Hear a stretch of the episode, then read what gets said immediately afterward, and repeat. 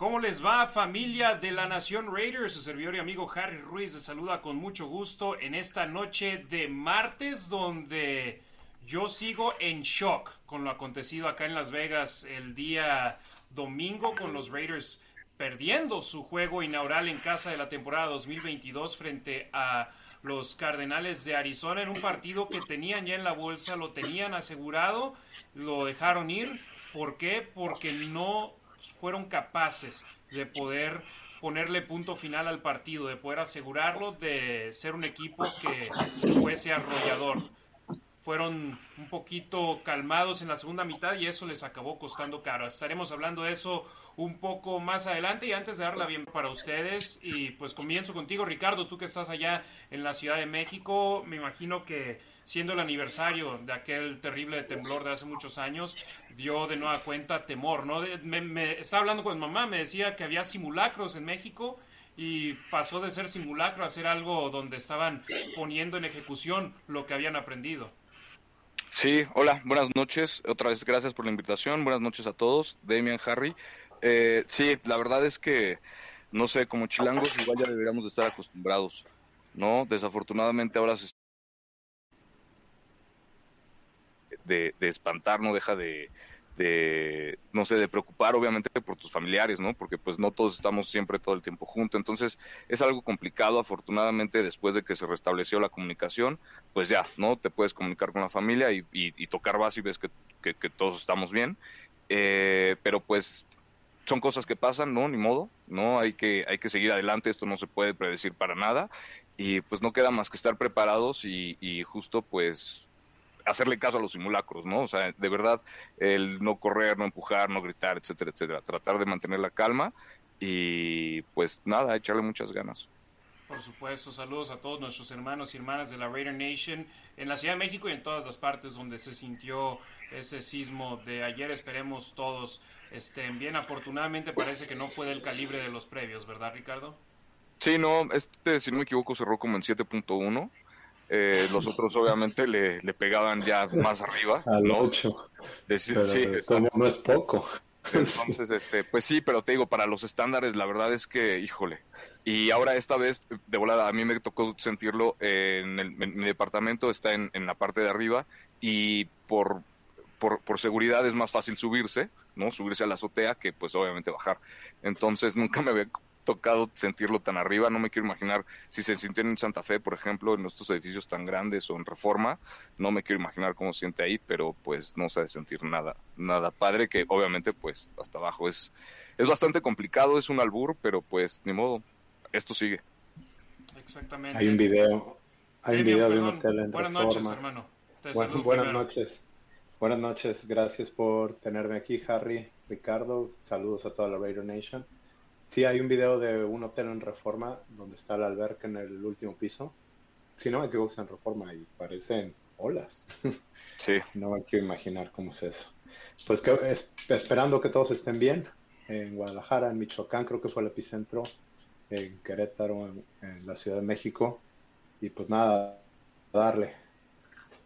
Efectivamente, ya hablando de eso y enviando nuestros buenos deseos, ahora a platicar sobre lo acontecido el domingo en el partido de los Raiders. Les recordamos, si quieren que leamos su comentario, que leamos su pregunta, lanacionraider.com nos dejan una donación, no importa lo grande o lo chica que sea, aquí les estaremos dando lectura a sus comentarios. Si no pueden dejar una donación, simplemente dejen un comentario diciéndonos de dónde nos están sintonizando y les mandamos un saludo a ustedes.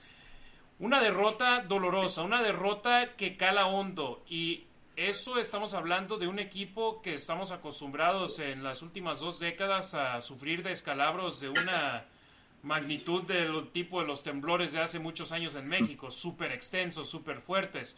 Ahora una derrota donde se pierde por una posesión, pero la manera en la que sucede es lo que cala más. Y comenzamos hablando de la primera mitad. 10 puntos para los Raiders en el primer cuarto, 10 puntos para los Raiders en el segundo cuarto, pases anotadores a de, a de Derek Carr, a Devante Adams y a Darren Waller en la primera mitad, además de dos goles de campo de Daniel Carlson. Dejan a los Raiders con una ventaja de 20 puntos a cero al medio tiempo. Y los malosos simplemente no pudieron mantenerla en la segunda mitad de las acciones. Y lo que a mí me cala en esa primera mitad es de que tuvieron avances pero no pudieron en los dos, obviamente el último de la primera mitad, ese simplemente fue un gol de campo de 50 yardas para extender la ventaja del equipo a 20 unidades a cero, pero ya después fue donde se tornó, tornó más complicada la situación para los malosos. Aquí... Castigos rigurosos, lo que tú quieras. Ya llegó Harry. A ver, platícanos, Harry. Sí, una disculpa para la raza que nos está sintonizando en vivo. Al parecer algo está pasando con mi señal del, internet. Les ofrezco una gran disculpa y en el peor de los casos ahorita conectamos y hacemos todo solamente en Facebook, que es donde tenemos más, eh, más raza. Y de hecho Marco me dice que, solo, solo me veía yo, entonces es un problema ahí que tenemos ahorita con StreamYard. Eh, sí, mm. decía, primera mitad, touchdowns de Carr Adams y a Waller, dos goles de campo de Daniel Carlson, la defensa se vio bien, limitaron a los Cardenales de Arizona 84, 85 yardas, no podían hacer mucho los visitantes y los Raiders, decía yo, siendo un poco riguroso, la segunda serie ofensiva de esa primera mitad me hubiera gustado que terminara en touchdown, acabó en gol de campo. La última de la primera mitad fue un gol de campo, pero fue un gol de campo de 50 yardas. Entonces ahí hubiese sido complicado exigir un touchdown en esa situación. Por lo menos conseguiste puntos y te vas al medio tiempo arriba 20 a 0, te vas arriba por tres posesiones. Eh, la primera mitad yo la describí como de ensueño en las redes sociales. Ustedes no sé si opinan lo mismo. Desde el 2015 Raiders no se iba al descanso con una ventaja tan grande. O sea, mucha gente que nos ve quizás no se acuerdan de esos partidos, quizás ni los vieron.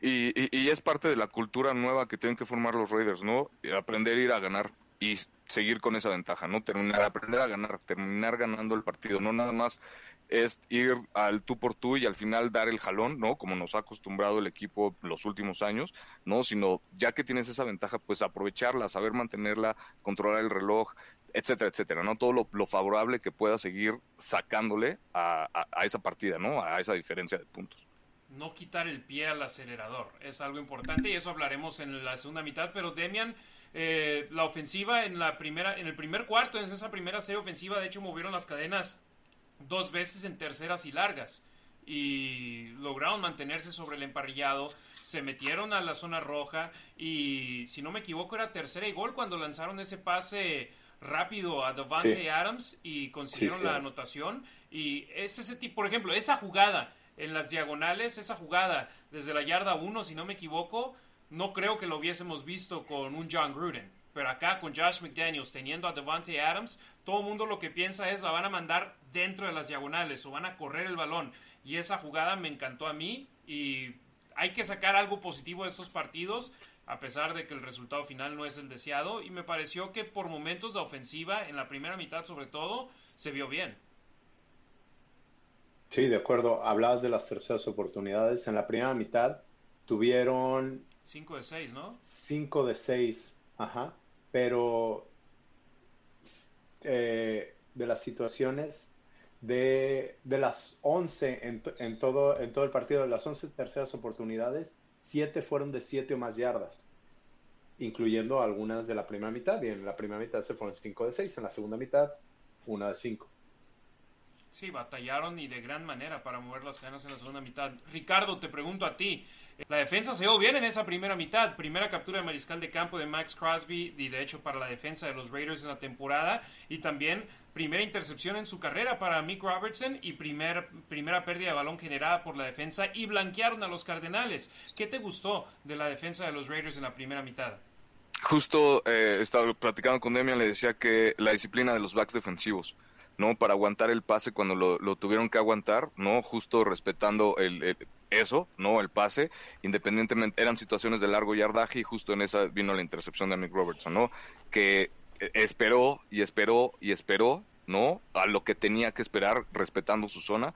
Me comentaba Demian que él estaba en la zona de flat y pues de ahí nada más aguantó, ¿no? Estuve escauteando al coreback de alguna forma y en el momento preciso se echa para atrás en el back pedal que lo hace muy bien y pues se lleva la bola, ¿no? Entonces, ese tipo de, de, situaciones, esa disciplina en, mantener las zonas, en mantener las asignaciones, fue lo que me gustó. Creo que pues no, no, no se vio tanto en la segunda mitad, pero bueno, recapitulando en la primera mitad, eso fue lo que me gustó de la defensiva, que obviamente si mantienes un orden de alguna forma, pues es, es más fácil ah, hacer caos, ¿no? En la parte de adelante, ¿no? Entonces, este, y más con la línea defensiva que tienes.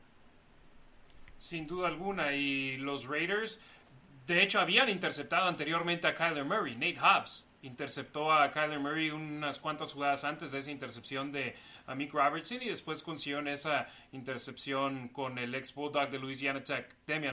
Primera mitad de ensueño. ¿Qué pasó en la segunda mitad según ustedes? Yo. Más o menos. No, yo creo que todo. Veo a, la Raider Nation buscando culpables y les decía, se están peleando diciendo tu tonto es más tonto que el mío. o sea, unos dicen que Derek Carr es más culpable que Max Crosby, que es más culpable que Chandler Jones, más culpable Josh McDaniels para mí es un deporte de equipo y le decía a Ricardo cuando se te fue la transmisión, creo que la primera ocasión, si hubiera, si se hubiese dado una jugada, a los Cardinals no les alcanza el tiempo. En ese drive de las, de las tres, este, en el cuarto cuarto, de las tres jugadas con nueve, que solo se gastaron nueve segundos, tres pases incompletos, a mí la primera jugada veo que es play action, donde todo el mundo sabe que vas a correr. Me gustó la agresividad, pero es pase incompleto. El siguiente pase es, este, es un poco alto de Derek Carr. Eh, Tashawn Reed dice que fue un drop de McCollins. Creo que sí lo pudo haber cachado, pero también pase no fue bueno. Y fueron nueve segundos. Si de esas jugadas corres una, sin nada de yardaje, no les alcanza el tiempo. Si, si, hay este, si un mejor play calling, si hay una mejor ejecución, si el pase de Carr a Adams en el, en el overtime no se queda atrás, que para mí fue falta de comunicación. Eh, no sé, fueron un montón de cosas y hay muchos responsables. Yo creo que, y aquí va mi, este, mi educación, tratar de educar a la gente. Eh, yo creo que hay dos, personas dos tipos de personas en el mundo, los que buscan culpables y los que buscan o se hacen responsables. Y fíjate, yo es lo mismo que digo. Y pues ya de ahí para adelante ofensiva tiene culpa, defensiva tiene culpa, hasta los equipos especiales. Te vas y ves lo que sucedió con AJ Cole en su última patada de despeje. Los Raiders estaban en la yarda 39 de su campo y la patada de AJ Cole fue de solo 34 yardas a la 27 de Arizona. Yo estaba al aire diciendo, esta patada necesita terminar dentro de la yarda número 10 para obligar a Arizona a recorrer 90 yardas o más para poder llegar a la zona de anotación y pensar en empatar el juego. Y no, AJ Cole, que es un pateador de despeje del tazón de los profesionales, All Pro del año pasado, y te hace eso, una patada de despeje de 34 yardas en un momento tan clave. Literal, en mi punto de vista, los únicos que no, dos que no fallaron en todo el partido fueron Daniel Carlson y Trent Sick. De ahí en más, todos hay que, se pueden apuntar los dedos entre sí, pero la realidad es, simplemente hay que decir, el equipo en total, Ricardo, todos son responsables. Totalmente de acuerdo, no, no, no, no, no hay, no hay mucho que añadir, digo, sinceramente lo hemos hablado muchas veces, ¿no? Cuando te, eh, eh, cuando dos de estas tres eh, bases no funcionan, ¿no? La ofensiva, la defensiva, los equipos especiales no funcionan. Cuando dos de esas tres no funcionan, estás perdido, ¿no? Desafortunadamente a los Raiders les pasó yo creo que todo lo que les podía pasar en este aspecto, ¿no? De que falló la ofensa, falló la defensa, fallaron los equipos especiales, fallaron los coaches con, con el tipo de jugadas, ¿no? No bajarle más al reloj, eh, no sé, a lo mejor disfrazar más las coberturas, no sé, ¿no? Ya ellos sabrán, ellos son los expertos, ya verán el video, ¿no? Aquí nosotros estamos para hacer nuestros comentarios, pero creo que por ahí fue, más que nada creo que, creo que por ahí fue, eh, cuando te fallan estas dos terceras partes, pues estás frito por todos lados. Y sí, puedes mencionar nombres si quieres. Este, falló McDaniels, ahora, ¿falló cómo? El año pasado fallaba Gruden por jugar al mantener el 0-0, a que no le metan goles.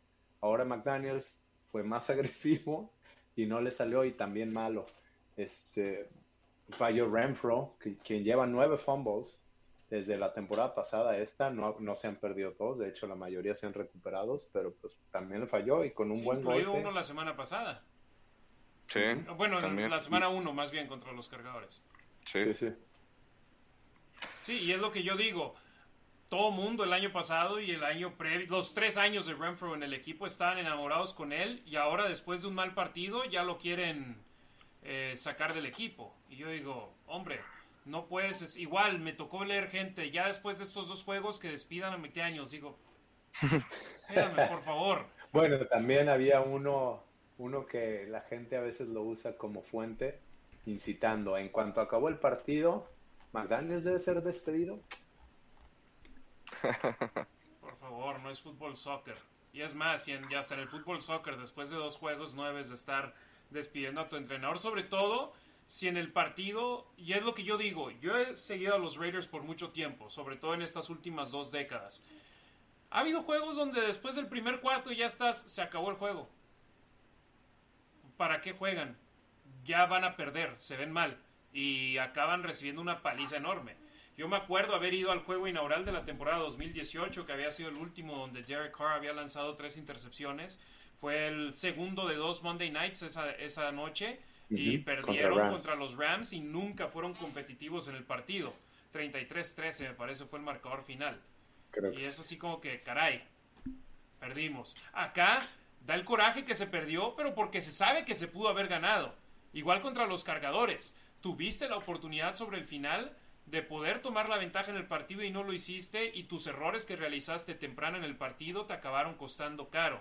Y Demian ahora fue el otro lado de la moneda. La semana pasada fueron eh, muchas pérdidas de balón, muchas capturas, pocos castigos.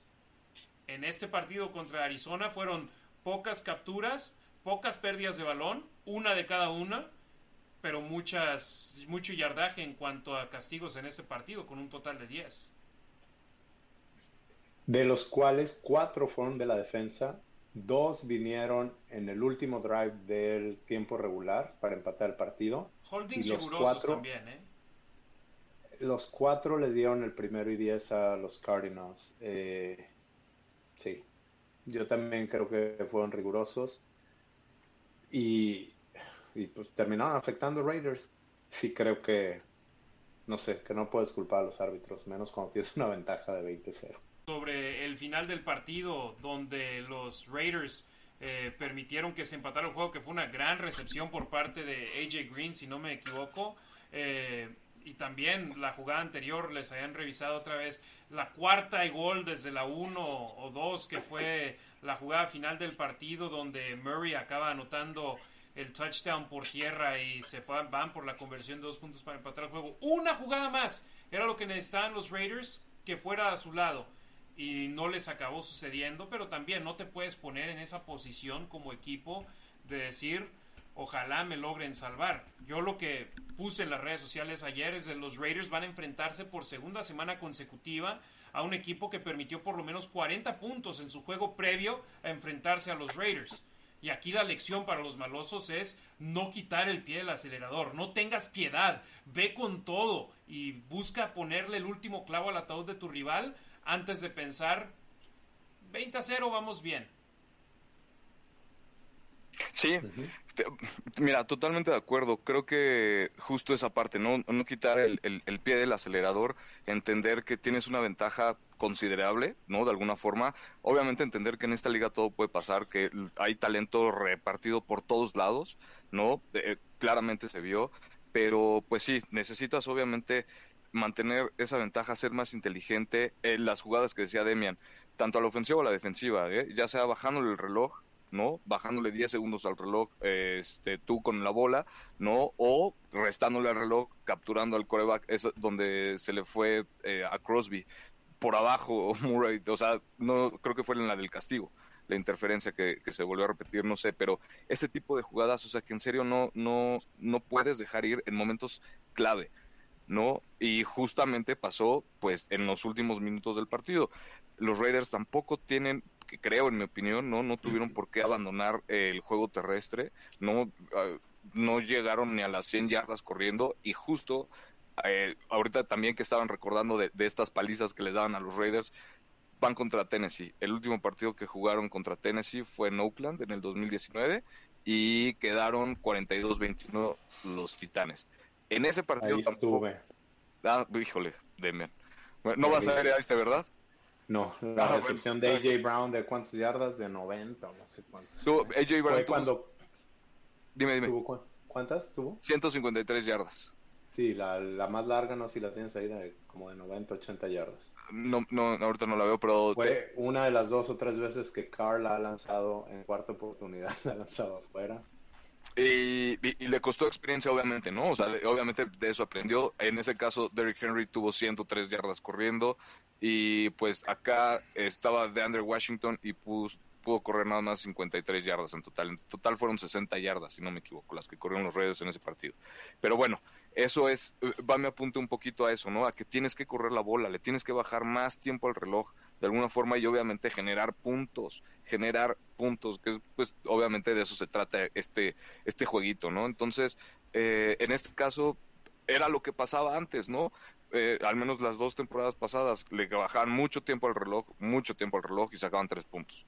¿no? Ahora pues ni una ni otra, ¿no? Entonces justamente hay que, hay que ver qué es lo que se tiene que hacer, cómo se puede ajustar. Obviamente en este caso, por ejemplo, Arizona entendió que no tenía que blitzear tanto, a Kansas le, le blitzeó creo que en el cincuenta y tantos por ciento de sus jugadas y por eso le clavaron tantos puntos. Acá de alguna forma como que le bajaron al blitz, no, no blitzearon tanto, eh, apagaron a Davante Adams y les funcionó, ajustaron bastante bien la segunda mitad bastante bien. Entonces, y cosa que los Raiders no pudieron hacer, ¿no? Y otra cosa donde pega la frustración de la nación Raider, por ya al final del partido tienes el beneficio de saber lo que aconteció a lo largo del juego y cómo una serie te pudo haber cambiado el partido. Dos de los tres goles de campo de los Raiders en este juego fueron anotados dentro de la zona roja. En la primera mitad tuvieron uno donde los Raiders tuvieron primera y diez desde la yarda número 19 pero un holding de Dylan Parham los echó atrás 10 yardas, entonces fue primera y 20 desde la 19 y lo más que se acercaron fue a la 14 y de ahí intentaron un gol de campo con el que se fueron arriba 10 a 0. Después regresando al tercer cuarto, después de que Arizona anotó su primer touchdown y se acercaron 20 a 7, los Raiders avanzaron hasta la yarda número 7 de los Cardenales. Primera y gol, acarreo sin producción de Josh Jacobs. Segunda y gol desde las 7, pase incompleto buscando a Darren Waller. Tercera y 7, tercera y gol, pase incompleto buscando a Hunter Renfro y los Raiders se conformaron con otro gol de campo. Si uno de esos goles de campo termina en touchdown dentro de la zona roja, el partido ya hubiese estado fuera del alcance para el conjunto de Arizona. Ese no fue el caso. Y el hubiera lamentablemente no existe, pero pues, nos podemos simplemente imaginar, o, como lo digo, que lo tomen como aprendizaje. Sí, anotaste tres touchdowns, muy bien, anota más. Ve lo que sucedió ayer con Buffalo. Ellos no quitaron el pie del acelerador, fueron por la yugular, fueron a matar al conjunto de Tennessee. Y eso es lo que los Raiders tienen que hacer el próximo domingo en Nashville. Sí, de acuerdo. Ahí les va nada más de volada. Eh, recibiendo, en la segunda mitad, Darren Waller fue el, receptor que más tuvo yardas y fueron 15. Eh, de ahí le siguió Hunter Renfro y fueron 9. Y párenle de contar. Total de recepciones. Davante Adams no tuvo 50 yardas en la segunda mitad. ¿Quién, perdón? Jared Carr 50 yardas de producción en la segunda mitad, algo así, ¿no? 42. 24. No, 42. Siete pasos completos para 42 yardas de Derek Carr en la segunda mitad. Pero, y en también, la primera mitad 18 de 24 para 210. Pero también eh, estuve en la radio en Deportes Vegas 1460M con Jesús López ayer y me decía... Derek Carr se vio muy mal en la segunda mitad. Le digo, es que también no tuvieron tantas jugadas en la segunda mitad. Comparas entre la segunda mitad y el overtime, los Raiders tuvieron a la ofensiva 24 jugadas en total en la, entre la segunda mitad y el overtime. ¿Y cuántas en total en total del juego? Perdón, los Raiders 24, Arizona 59 en la segunda mitad. En el juego en total, los Raiders tuvieron 61 jugadas. Ok, contra 78. Pero ahí la clave son las que decías de la segunda mitad, más de 50 para Arizona. Ahí descansó a la de, digo, cansó a la defensa. Sí, ellos sabían que ibas a correr la pelota, no importa si te detienen, pero ahí los, ahí te, te acabas tres minutos del reloj. Te vas con el librito de las jugadas y dices, ok, lo lógico es correr el balón, simplemente no sueltes el ovoide y estás bien. Sí. Y, es más, hasta en la última serie. En la última serie, en el fumble de Renfro. En primera y diez lanzaron un pase largo a Devante Adams que fue incompleto. Afortunadamente no fue interceptado. En segunda mm. lanzaron el pase a Renfro que fue el balón suelto. Había gente que, que sí, digo, esto era incoherente, diciendo, hubieran intentado el gol de campo en primera y diez. Y digo, no, le quedaban al juego que cuatro minutos, cuatro minutos y medio. Fallas el gol de campo, Arizona recupera el balón y ellos pueden intentar el gol de campo para ganarlo. Entonces entiendo. Sí, además entiendo por qué no intentaron un gol de campo de 50 yardas o más en esa situación. Sí, totalmente de acuerdo. Y pues igual, o sea, los, Raiders tuvieron cuatro primeros y dieces en la segunda mitad. Arizona tuvo 21. ¿No? Entre castigos, entre lo que tú quieras, ¿no? Pero Arizona tuvo 21 primeros y dieces en la, segunda mitad contra cuatro, de los Raiders. Obviamente eso implica que pues no le bajaste tiempo al reloj. Eh, no, obviamente no fuiste productivo con respecto a puntos, no, y le diste toda la oportunidad, se la diste al equipo contrario, tanto a la ofensiva como a la defensiva, ¿no? Obviamente eso, como no le quitaste tiempo al reloj, tu defensiva, lo que tú decías, Harry, tu defensiva se mantuvo en el campo muchísimo tiempo, 21 primeros y dieces.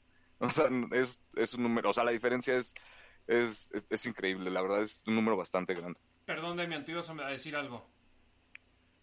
No sé, no te preocupes. Eh, ¿Qué dice? Se me fue. Sí, pues es que tanto, tanto y nada que decir. ¿Qué más decimos que no se ha dicho? por ejemplo, y vamos al ataque terrestre en ese 3 y fuera después de. Porque los Raiders detuvieron en cuarta oportunidad. Fíjate, se nos olvida esto. Los Raiders detuvieron en cuarta oportunidad a los Cardenales en el tercer cuarto. Eh, o, fue. No, ya en el último cuarto, perdón. El último, cuarto fue donde sucedió. A ver, déjame ver. Downs. Eh, sí, fue en el, último cuarto. Los detuvieron en cuarta y una desde la yarda número 11 con un pase incompleto a Zach Ertz. Los Raiders recuperaron el balón en la yarda 11. Y es más, estando con tu espalda contra la pared, ¿qué es lo que haces? Corres el balón para evitar cualquier posibilidad de un, de un safety. Y los Raiders pasaron el balón en los tres downs. Pero están en la 11. Sí, en la 11, yo sé. Ah, pero no te van a hacer un safety de la 11. Pues, con la línea ofensiva que tenemos. Igual, ¿eh? Pero, espérame, pero Carr no se mueve. Entonces se va a quedar ahí quieto, no se va a echar para atrás como Murray. Ese es otro también. No vas a perder 10 yardas como Murray, tal vez. No, pero de todos modos, yo estando en esa posición digo, ok, quiero anotar puntos, pero al mismo tiempo en ese momento en el juego ganaban 23 a 7. Yo lo que hubiera hecho es, corre el balón tres veces consigues una primera oportunidad y le quitaste tres veces, según, tres veces 40 segundos al reloj. Le quitaste un par de minutos, dos minutos 20. Eh, y los Raiders no, no, no tuvieron la conciencia en la mente para hacerlo. Sí, pero también lo que te decía, Gruden hubiera salido a correr en formación y por el centro y todo el mundo hubiera dicho, ah, este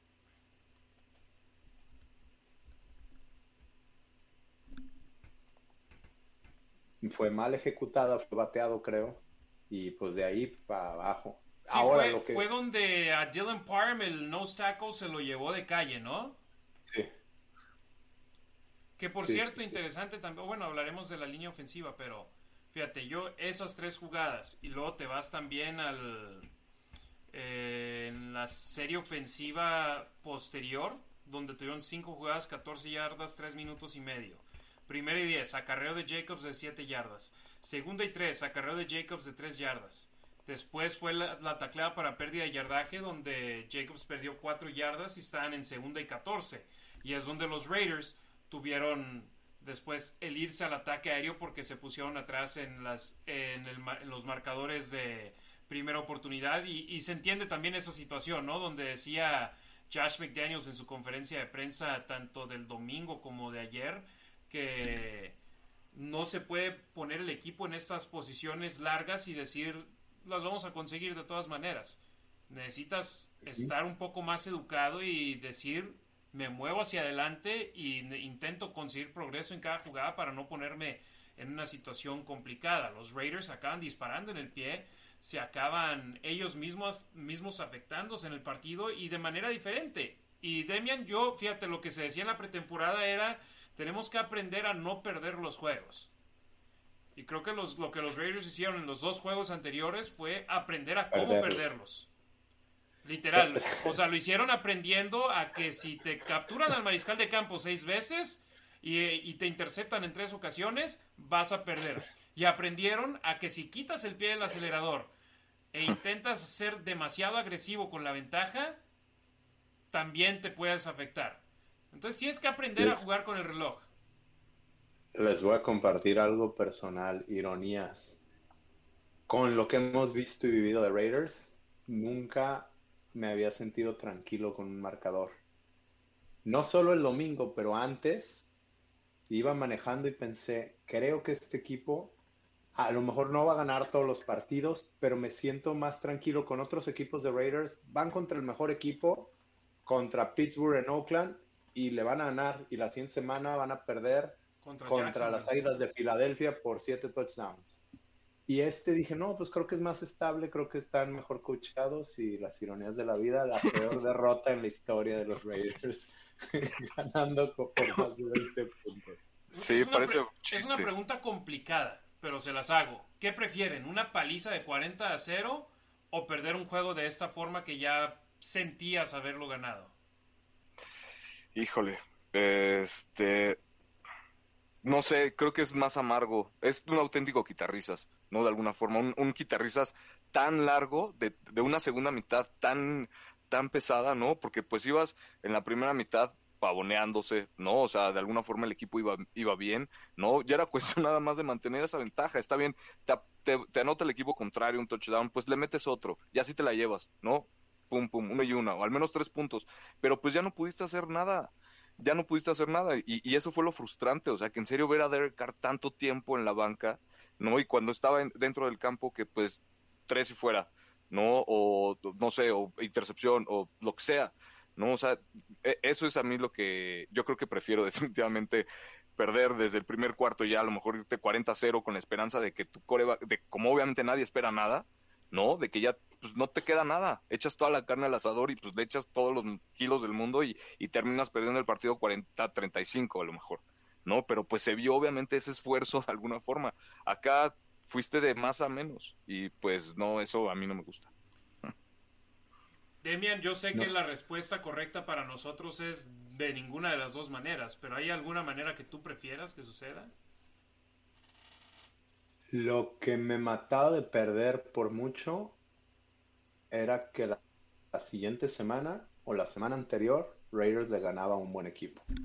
Hace poco perdieron contra Minnesota en Minnesota. Pensé en ir, pero son 6, 7 horas manejando. Y dije, qué bueno que no fui. La siguiente semana jugaban en Indianápolis, son 3 horas. Y a lo de la hora me canceló un amigo que iba a ir. Dije, no, no voy a ir solo. Y dieron el juego de la vida y ganaron. Pues eso me mataba. Pero este sí fue como arrancarte el corazón. Fue muy similar contra Jacksonville, que ahí estuvimos cuando nos conocimos. En ningún momento vi que fueran a perder y de repente ya se acabó y ya perdieron. ¿Qué pasó? Sí. ¿Cómo? Sí, sí, sí. Definitivamente rompe corazones el partido para, para el conjunto de los Raiders y lamentablemente esta derrota los pone con cero victorias y dos derrotas para arrancar la temporada desde 1990. Solo el 11% de los equipos que han arrancado un año con récord de 0 y 2 han avanzado a la postemporada. Definitivamente queda mucho tiempo por delante, sobre todo desde 1990 hasta el 2022. Solo se ha jugado una temporada con 17 partidos, que fue la anterior. Y ahora se tiene ese partido extra, se tiene todavía oportunidad para los Raiders intentar generar algo positivo en esta campaña 2022. Y Demian, estos siguientes tres partidos, si de por sí eran claves, ahora aún más. Tienes a unos Titanes de Tennessee que el año pasado terminaron con la mejor marca en la conferencia americana. Tienes a los eh, Broncos de Denver que vienen reforzados con nuevo mariscal de campo en Russell Wilson. Y con nuevo head coach. Y nuevo head coach, que ahí yo no digo que se reforzaron, contrataron a un nuevo head coach nada más. Y el rival divisional y posteriormente otro rival divisional en los jefes de Kansas City que han sido los mejores en la conferencia americana por los últimos cuatro años en cuanto a consistencia y éxito en la postemporada. Si los Raiders ganan estos tres juegos, que me parece muy complicado, pero puede suceder. Eh, pueden acabar cambiando la mentalidad de mucha gente que en esos momentos tienen los ánimos por los suelos, pero al mismo tiempo, si pierden estos tres juegos, ya puedes estar casi esfumando cualquier posibilidad de avanzar a la postemporada en enero. No puedes ganar un campeonato en septiembre, pero definitivamente te puedes poner fuera de la contienda, eh, Nel, si arrancas así de lento. Lo vimos eh, la temporada pasada, qué tan importante fue que los Raiders ganaran los primeros partidos de temporada. ¿No? Al final, cómo cerró eh, la, conferencia americana, ¿no? Definitivamente eso les ayudó para alcanzar un, puesto en playoffs, pero sin ganarle a equipos de la conferencia y o de la división. Obviamente en los primeros partidos, aunque no, aunque no sean, no te estés jugando justo en, ese fin de semana el llegar a playoffs o lo que sea, siempre es importante, ¿no? Entonces, pues sí, sí se vería bastante complicado ya con, pues, híjole, un 0-3, un 0 no sé, un 1-4. La verdad es que pues sí se ve bastante, bastante complicado que pudieran conseguir algo más, ¿no? Ahora, Ricardo, este partido, por lo mismo que estás diciendo, quizás como, ¿qué palabras uso? No, no es tan importante a la hora de desempates, no tiene tanta importancia como lo puede tener uno de conferencia, después uno divisional, pero que sí tenía mucho más importancia era contra, contra Chargers. Sí, sí, híjole, pues a fin de cuentas la pelea va a estar muy cerrada, va a estar muy cerrada, o sea, creo que creo que sí sí es sí es de bastante peso el que obviamente le ganen, que, ganen este tipo de, de, encuentros, que ya no pierdan de alguna forma, que no pierdan lo, lo, que rescaten todo lo que se pueda, aprovechando que pues juegan contra un equipo que viene creo un poco también desmoralizado ¿no? Pero pues bueno, juegan de visita, entonces no sé, o sea, creo que creo que, que, que, es, es bastante importante que sí se pongan las pilas ahorita, ya, o sea, ya desde ahorita, ¿no? Lo que decía Harry, que ya, que, que pues sí, intentar no perder todo lo, lo, menos que se pueda, ¿no? Y, híjole, y no esperanzarse, para no esperanzarse otros resultados.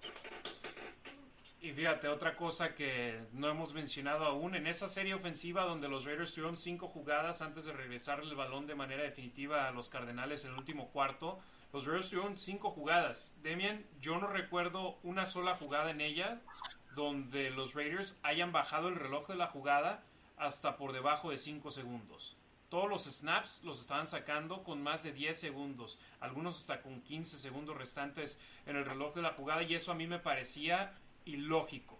No entendía el razonamiento con tener prisa para sacar la jugada cuando ya al final del partido teniendo el beneficio de saber lo que aconteció en el juego, si le quitas 20 segundos más al reloj en esa serie ofensiva, y no digo corriendo el balón, sino simplemente cuando sacas un snap después de una jugada donde moviste las cadenas, el juego hubiese terminado a favor de los Raiders o se lo hubieras complicado más al conjunto de los Cardenales de Arizona. Y son esos tipos de detalles donde los Raiders tienen que sacar aprendizajes de estas derrotas. Y eso, a final de cuentas, es lo que es en la NFL.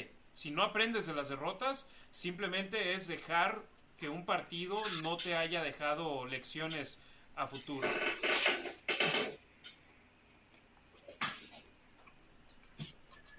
Sí, no sé, no sé qué más podemos agregar de... Les hago una pregunta, ¿qué les gustó a ustedes de este juego? Tuvo que haber algo que les haya gustado, ¿no?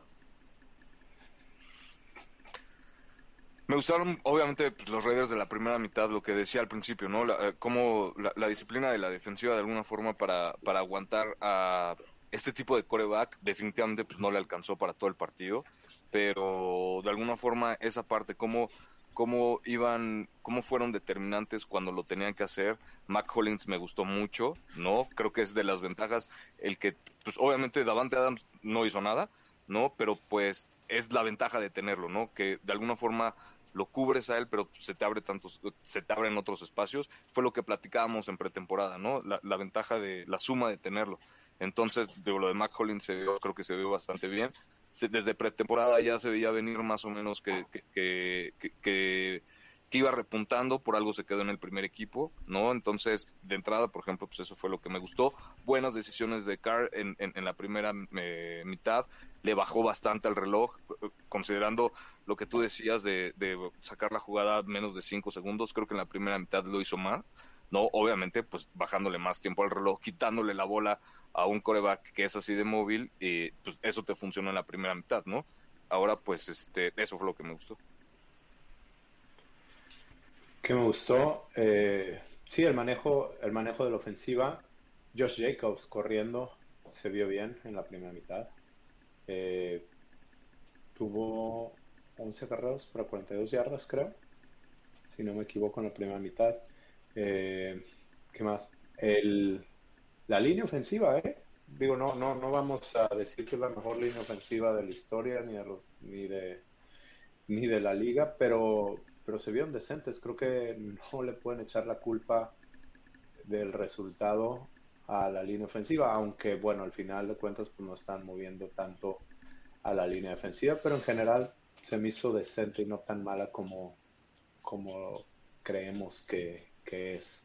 Eh, Dylan Parham como centro me preocupa y tengo, tengo en la memoria cuando Barry Robbins, sí es Barry Robbins, el centro de Raiders del Super Bowl que desapareció. Mm. Eh, y jugaron con el centro suplente del Super Bowl y es muy importante el centro en la ofensiva porque es el que manda las protecciones. Sí, es el mariscal de la línea ofensiva prácticamente. Exactamente. Sí, ¿qué más? La defensa, la defensa me gustó mucho en la, en la primera mitad. Yo iba a decir a Mick Robertson. A mí me gustó lo que vi de Mick Robertson en este partido. Cuando anteriormente lo quemaban de gran manera, a Mick jugó bien y de Nate Hobbs ya está algo que se espera, ¿no? Que tenga actuaciones eh, positivas no sé si se espera, sí, sí, yo, yo deseo que sí sea cornerback one, pero, pero creo que es el mismo enamoramiento que tiene Raider Nation con Max Crosby, con Hunter Renfro, ya Nate Hobbs. Sí, creo que es muy bueno, pero todavía no es, eh, ah, no, no es, no es el que te va a cambiar el partido. Ajá. Sí, tiene, tiene, tiene que empezar, y justo, ¿no? Igual Jonathan Abrams, ¿no? La oportunidad que tuvo de interceptar al final. ¿No? Ese tipo de jugadas también que no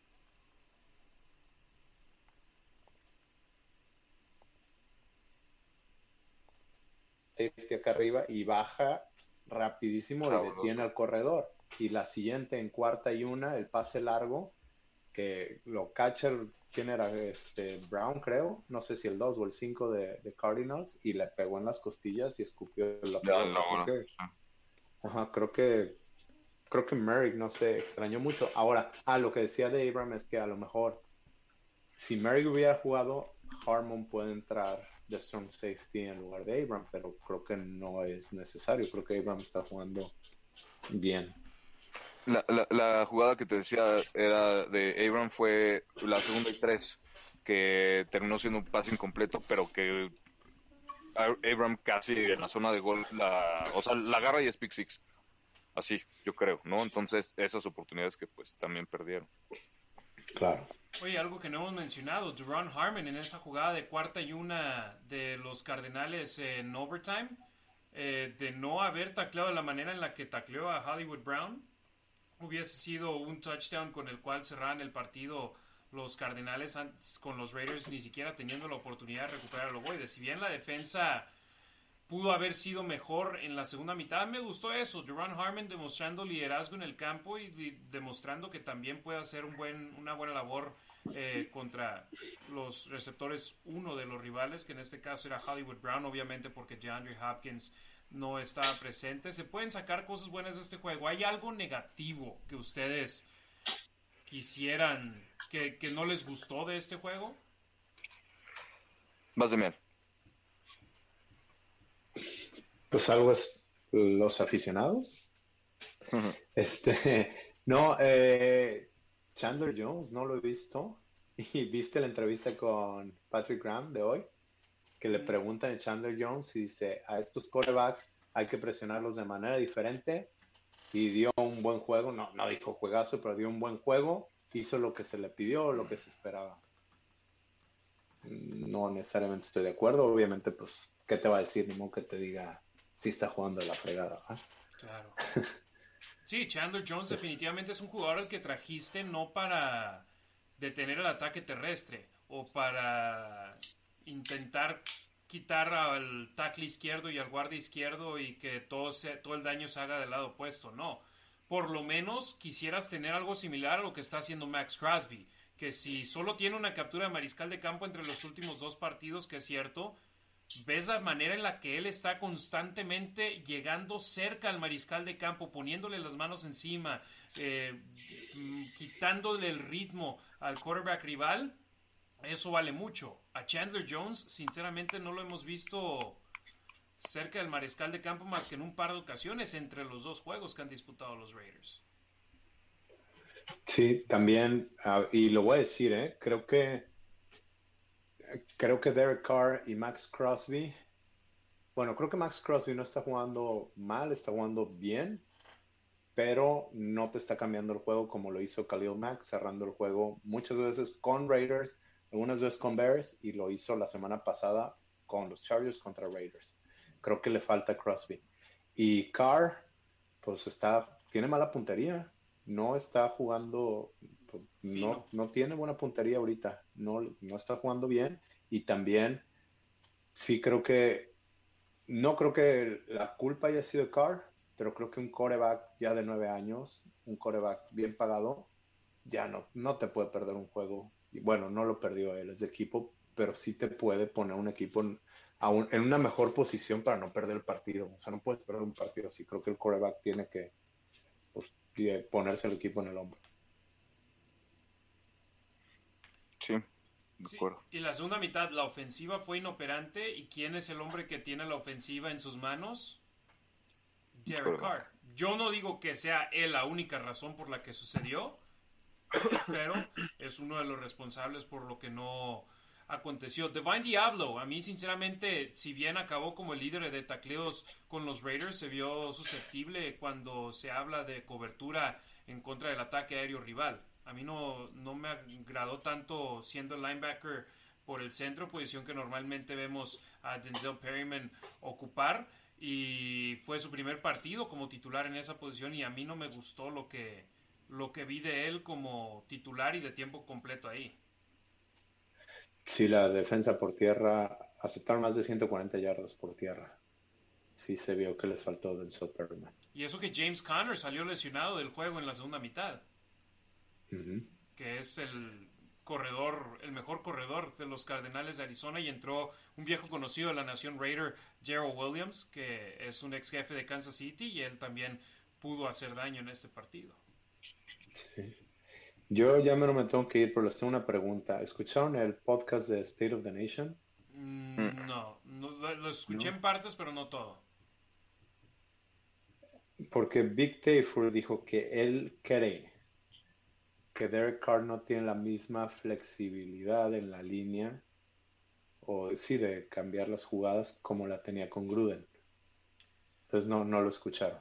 No, Card dijo algo al respecto de que estaba intentando, bueno, estoy parafraseando lo que escuché en la conferencia de prensa de él la semana pasada después del entrenamiento del miércoles o del jueves y que él estaba siguiendo lo que le decía Josh McDaniels. Y creo que todavía no se siente cómodo en decir yo soy el quarterback y estoy viendo esto y voy a cambiar la jugada o voy a cambiar el hombre al cual le voy a lanzar el balón. Entonces, y, es, apenas su segundo juego con él, y entiendo la situación, no le haces caso a tu coach, para bien o para mal, y no vas a tener una buena relación ahí, a excepción de que el coach te diga, haz lo que quieras. Sí, no, y no creo que sea tan exagerado, simplemente creo que sí, no, no, todavía no se saben bien, el sistema no están tan confortables los dos, no sé, McDaniels con Carr, Carr con McDaniels o en el sistema ambos, y, y creo que se refería más a que hay algunas jugadas que ya están predeterminadas, como el touchdown a, a Devante Adams, esa era la jugada, entonces a mí me da risa y a ver si ustedes están de acuerdo conmigo, cuando dicen estaba solo Foster Moreau en no sé si estaba, pues con el touchdown a Adams, estaba solo por acá, sí, pero la jugada es esa. O sea, los otros nada más están de bulto. Es uno o dos segundos y es el pase rápido. Este, entonces creo que, o, a veces critican que el pase que casi le interceptan en el tiempo extra, que era pase a Devante Adams, y salió una, una imagen en Twitter que está circulado Foster solo y hubiera ganado muchas yardas. Sí, güey, pero Devante Adams también estaba solo. La ejecución fue mala y no trae buena puntería, está, no está jugando bien Carr. Pero la decisión estuvo bien tomada, la ejecución no. Y Ricardo, te pregunto a ti, bueno, también Damian, tú también jugaste. Estar en la banca tanto tiempo, que creo que para los Raiders y Derek Carr la ofensiva, cuando entraron en el overtime, llevaban 40 minutos de tiempo real en la banca ¿Qué tanto te afecta eso como jugador? Te saca, te saca obviamente de ritmo, ¿no? Eh, es una desesperación tremenda el querer estar dentro del campo y produciendo de alguna forma y que no te den oportunidad, ¿no? Entonces, sí, definitivamente sí, sí afecta. Fue algo, te digo, muy inteligente de Kingsbury. La verdad es que se me hace uno de los entrenadores más listos, más innovadores de, la NFL. Tiene obviamente las armas en Kyler Murray para poder hacer lo que quiera a la ofensiva. Entonces, eh, inclusive, ¿no? Pues darle la vuelta a una diferencia de 20 puntos. ¿No? Entonces, este, pues sí, obviamente sentar a, al, al, que, al comandante de la ofensiva, no, no darle oportunidad, no darle la bola para que te genere puntos, pues obviamente es, es muy importante. Y digo, e, e, en estos casos en los que no solo te aniquilaron así decirlo, a Davante Adams, ¿no? Sino que además, obviamente, te quitan la bola y, no te dan oportunidades, pues, o sea, es, es, el ajuste perfecto. Eso fue eh, lo, lo, que, lo que bien lograron, creo, tanto la defensiva y la ofensiva, obviamente, de Arizona, ¿no? Para, para dejar a los Raiders en esa posición y ponerse ellos mismos en posición, pues, pues para ganar. Entonces, el sentar a tu coreback, sí creo que sí es, sí, sí juega un bastante, un papel bastante importante. Si no me equivoco, el mismo Carr dijo que había, se había levantado a calentar dos veces, ¿no? Ya, en su conferencia posterior al juego. Pero no es lo mismo, simplemente calentar lanzándole el, el, balón a tu mariscal de campo suplente que estar sobre el emparrillado eh, en acción de juego. Eso, eso te dice que sí se sentía frío y sí sentía que lo necesitaba. Exacto, y ojo, no, es, no son excusas, simplemente estamos exponiendo también parte de la razón por la que sucedieron las cosas de la manera que es. Ahora, eh, fíjate, yo creo es más eh, la raza, lo que he leído de gente en redes sociales es la frustración. No es tanto el pensar con cabeza fría y decir, ah, tuvimos la oportunidad de ganar este juego en la regulación y en la prórroga. No capitalizamos y acabamos perdiendo 0 y 2. Pero al igual que como cuando ganas no eres el mejor, también cuando pierdes no eres el peor. Y yo he visto a este equipo de los Raiders, o bueno, no a este, sino a la franquicia, perder juegos de una manera vergonzosa. Y ahí sí donde tú dices, caray, este equipo no trae nada. A estos Raiders los hemos visto contra los cargadores arrancar mal y cerrar bien. Contra los Cardenales arrancar bien y cerrar mal. Creo que lo único que les falta a Demian Ricardo es ganar un juego para ya quitarse de encima ese, ese peso de encima y decir, ok, podemos ganar, vamos a hacerlo. Sí, encontrar el balance. tan importante que ha sido, ¿no? Lo que hemos mencionado tantas veces, el balance entre todo, a la ofensiva, a la defensiva, a las veces que vas a correr el balón, a las veces que vas a lanzar el balón, a las veces, las veces que a quién le vas a lanzar el balón, ¿no? Si a lo mejor le tienes que lanzar eh, de ocho jugadas, 10 se las, de 10 jugadas, 8 se las tienes que lanzar al 17 forma estás trabajando así la ofensiva para que le puedas lanzar a tu mejor jugador tantas veces el balón y le des oportunidad justo para que te, te genere puntos, ¿no? Entonces, un retomando un poquito lo, lo, lo, que mencionaban de Carl, las decisiones que toma, lo, lo, que alcancé a entender justo es eso, ¿no? Que hay jugadas en las que sí se le permite de alguna forma tomar decisiones, pero la mayoría es él el que tiene que leer la progresión, ver en dónde está su coreback, su receptor número uno, y de ahí, pues, no sé, irse de la izquierda a la derecha o de la derecha a la izquierda, o no sé, muchos ajustes. Es por eso que es tan complicado de alguna forma, y no es justificación, ¿eh? Porque para eso se tienen que preparar pero el, el, jugar de coreback y más en este en esta liga, ¿no? Porque pues no tienes ni idea o eso es lo que te quiere hacer creer la defensiva que no tengas ni idea de la cobertura que te están que te están jugando. Y cuando tienes que leer tus progresiones y no tienes ni idea de qué te está cubriendo quién, pues es bastante complicado. Entonces, todos esos ajustes es lo que tienen que ir haciendo durante el partido en los papelitos que les imprime, que estaba revisando McDaniels con, con, con ¿no? Eh, donde señalan las jugadas, donde señalan las coberturas. Eso es tan importante que lo vayan haciendo durante, durante el partido, pero que le metan velocidad, porque si no, no les alcanza el tiempo. ¿no? Y claramente, pues, les comió el tiempo y, y, les dieron la vuelta. Entonces, eh, son muchas cosas que analizar. Si queremos encontrar culpables, les podríamos decir 10 razones por las que Derek Carr fue culpable, 10 razones por las que la defensiva fue culpable, 10 razones por las que no fue culpable. O sea, podemos aventar, pero para arriba, ¿no? E, eso es trabajar en equipo, ¿no? Por eso podemos decir de todos ellos, porque todos ellos fueron los culpables, que es lo que creo que compartimos nosotros y este, no haces ponerse las pilas. Te la pongo sencilla, ya me tengo que ir. Este, cuando un equipo gana el Super Bowl, a todos les toca anillo, le toca anillo a todos los jugadores, al equipo de prácticas, coaches, administrativos, a todos, porque todos forman parte, todos son culpables o responsables del éxito o fracaso del equipo, que a lo mejor no le están llegando los videos a tiempo también y nosotros no sabemos. El scout no es el mejor, que dijo Mick Lombardi dijo hoy que, tenían al mejor en eso, pero hay muchísimo trabajo detrás y todos son responsables. Me tengo que ir, tengo que llevar a mamá al aeropuerto. Cuídate, Muchas gracias. Muchísimas gracias. Saludos. ¿Tu pronóstico para el domingo? No lo sé. 24-20 Raiders. 27-24, y era el que tenía en mente, antes de que me lo roben. Entonces, ¿24-20 dijiste? Sí. Cuando dijiste 24 dije, ya me lo va a robar. Ganan Raiders según tú 24-20. Eh, yo pues, voy 27 no me queda de otra. Mi Demian, gracias, hermanito. Que les voy a decir algo, ¿eh? Me hubiera gustado más un Titanes 1-1 o 2 y 0 que un Titanes 0 y 2. Sí, ellos son en la misma situación que los Raiders. Sí. Está cañón. bueno. Gracias, mi Demian. Y las, la Saludos. semana no voy a estar. Nos vemos en dos semanas. No hay problema, hermano. No te va a tocar hablar del primer triunfo de los Raiders este año. Exactamente. Un abrazo. Les mando un abrazo. Gracias. gracias. Gracias, Saludos. saludos.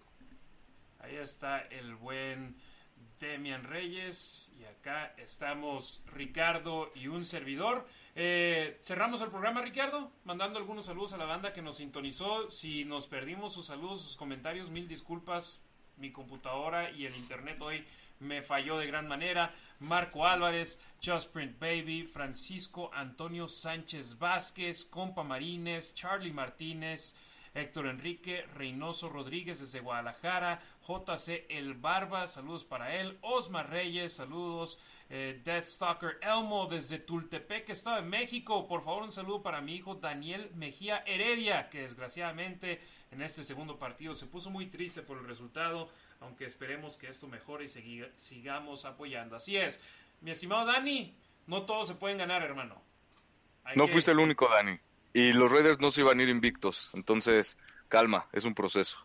Exactamente, saludos al buen Dani, eh, Tan Weir, Mario Alberto Álvarez López, Charlie Martínez, Osmar Reyes, Raúl Trejo Carranza, Iván Ferrera, Burios, Raider Nation for Life, un abrazote a Burios, eh, Víctor Negrete, a Carlos, Las Vegas Raiders, Antonio Valdés, eh, Alexa Lima, saludos para, para Alexa que, que, dice empate el domingo. No, no, que pues. No puede ser así. Eh, Víctor Negrete, Osmar Reyes, Roberto, Giovanni Ortega Rao, saludos al buen Raider Azteca, a toda la familia. Saludos, carnalito. México. Víctor Negrete de Irapuato, Guanajuato. Octavio López, el buen Octavio, un saludo a él, él siempre nos apoya, así, y, y, al buen eh, ah, Fabio. Fabio. Un programa sí me acuerdo y el otro se me va. Eh, Octavio López, ánimo banda, andaremos bien. Saludos desde Chicago, Raider Nation for Life. Muchísimas gracias Octavio que nos apoya aquí de gran manera. Y dice un saludo a mi hermanito que los está viendo hoy ya de regreso en Los Cabos. Muchas gracias a, al buen Gio y a toda su familia. J. Guillermo Bárcena García, también hay presente desde Hermosillo, Sonora. Si nos perdimos sus saludos, mil disculpas. Gracias a todos ustedes que nos están sintonizando. Yo sé que eh, los problemas técnicos hicieron complicado el programa de hoy. Vamos a intentar arreglarlos porque no podemos estar así. Y les lanzamos la buena noticia. No, lo mencionamos de una manera eh, no oficial la semana pasada, pero ya de este viernes en siete días, el 30 de septiembre, regresa el programa, programa de radio La Nación en Deportes Vegas 1460 AM continuando lo que es el primer programa de radio 100% sobre los Raiders, 100% en español. Por supuesto, Ricardo y Demian están invitados a colaborar en el programa porque cuando ustedes están, el programa es aún mejor de lo que es. Perdón, acabo de ver a Tavo Romanowski que le dio like al video. Vi comentarios previos de él, pero cuando le puse refrescar me los borró. Saludos al buen Tavo, me dio un gustazo saludar. Andaba en el partido. Sí, acá lo saludé, acá en, en Las Vegas, a él, a sus dos chavos, a su esposa, saludos. Fíjate, él me dijo que se vino manejando.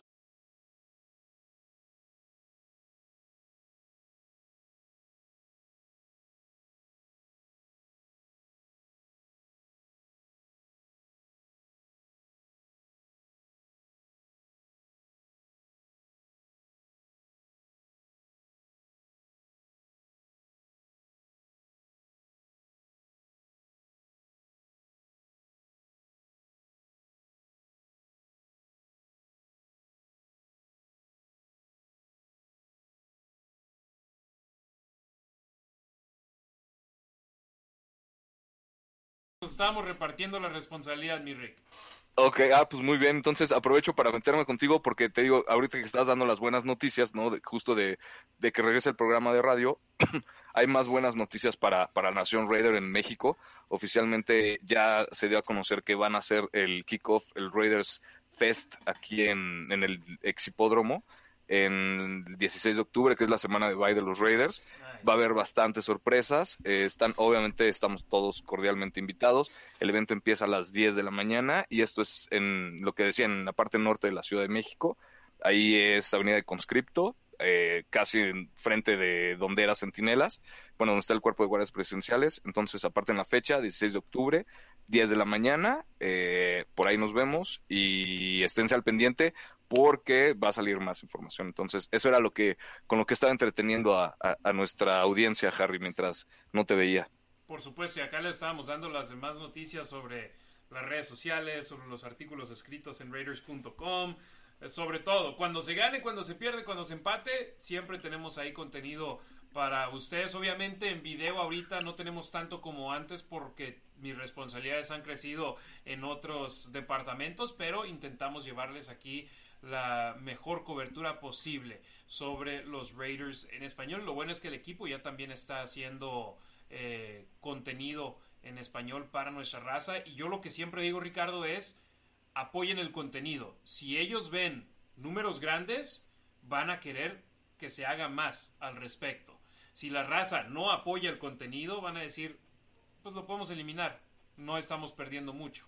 Entonces, lo que ustedes vean en español, siempre denle clic, denle lectura o en el peor de los casos nada más denle clic en la computadora y déjenlo abierto para que cuente como, como vista. Entonces... Eh, como estadística. Pero sí, pero sí, sí, sí, ayuden eh, por favor a compartir y obviamente, porque pues, eso hace que, todo esto crezca, ¿no? No es precisamente para nosotros, pero pues sinceramente es que, que, que, que, estemos más educados, que el equipo se meta más con nosotros, que nos dé esa oportunidad. Digo, todos tú lo sabes, Harry, las activaciones, todo lo que hacen los Raiders en Estados Unidos, al menos, por ejemplo, en Las Vegas, ¿no? Localmente hacen cosas increíbles en la comunidad. Entonces, si nosotros de este lado queremos esas cosas, pues hay que apoyar, hay que apoyar ahorita lo, lo, poco o mucho que hay, no hay que apoyarlo para que se siga generando más y pues nos den más, más oportunidad de, de, acceso a, a todo esto, ¿no? Que son los Raiders.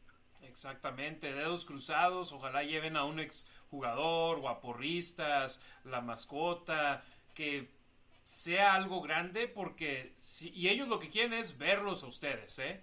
Quieren ver a la nación Raider en México y yo he estado anteriormente en México para los dos partidos que tuvieron los Raiders ahí de temporada regular en el 2016 y 2017 y yo sé que la nación Raider tiene mucha presencia en México, en la Ciudad de México y en la provincia. Entonces, Raider Nation, que los vean. Vayan a la Ciudad de México durante la semana de descanso, el domingo que no van a estar jugando los Raiders, pueden ir y disfrutar de estar con sus hermanos y hermanas de la Raider Nation, que es algo que yo disfruto de gran manera. Ricardo, te menciono, los tailgates acá el domingo estuvieron espectaculares. Solamente un juego tuvo mejor tailgate que el de ayer y fue el partido de la semana 18 contra los cargadores que se sentía como si fuese juego de playoffs. Fue juego de domingo por la noche. Entonces, para que el juego de ayer haya sido el segundo mejor en la historia de Las Vegas, te dice que la raza está metida. Y yo les digo, sí, se puede estar frustrado, se puede estar decepcionado, se puede estar aguitado después de esta derrota, pero no dejen de apoyar al equipo. Perdieron por cinco puntos contra los cargadores y por seis ante los Cardenales de Arizona. No fueron como los Titanes de Tennessee que recibieron una paliza por parte de los Bills de Buffalo. O te puedes ir a ver el ejemplo de los Cardenales de la semana previa que recibieron una paliza de los jefes de Kansas City. No fueron así. Este equipo está siendo competitivo y ahora simplemente necesita aprender a cerrar esas victorias. Y algo también interesante, Ricardo, donde le preguntaban al coach, oye, pero pues los jugadores, este equipo el año pasado avanzó a la postemporada, sabe cerrar. Y él decía, no, ese fue el equipo de los Raiders del 2021. Ahora este es el equipo de los Raiders del 2022 que tiene muchas piezas nuevas, que tienen a muchos jugadores jugando por primera vez juntos. Son dos equipos completamente diferentes. No porque se avanzó a la postemporada el año pasado, ya dices, estos Raiders saben cómo ganar.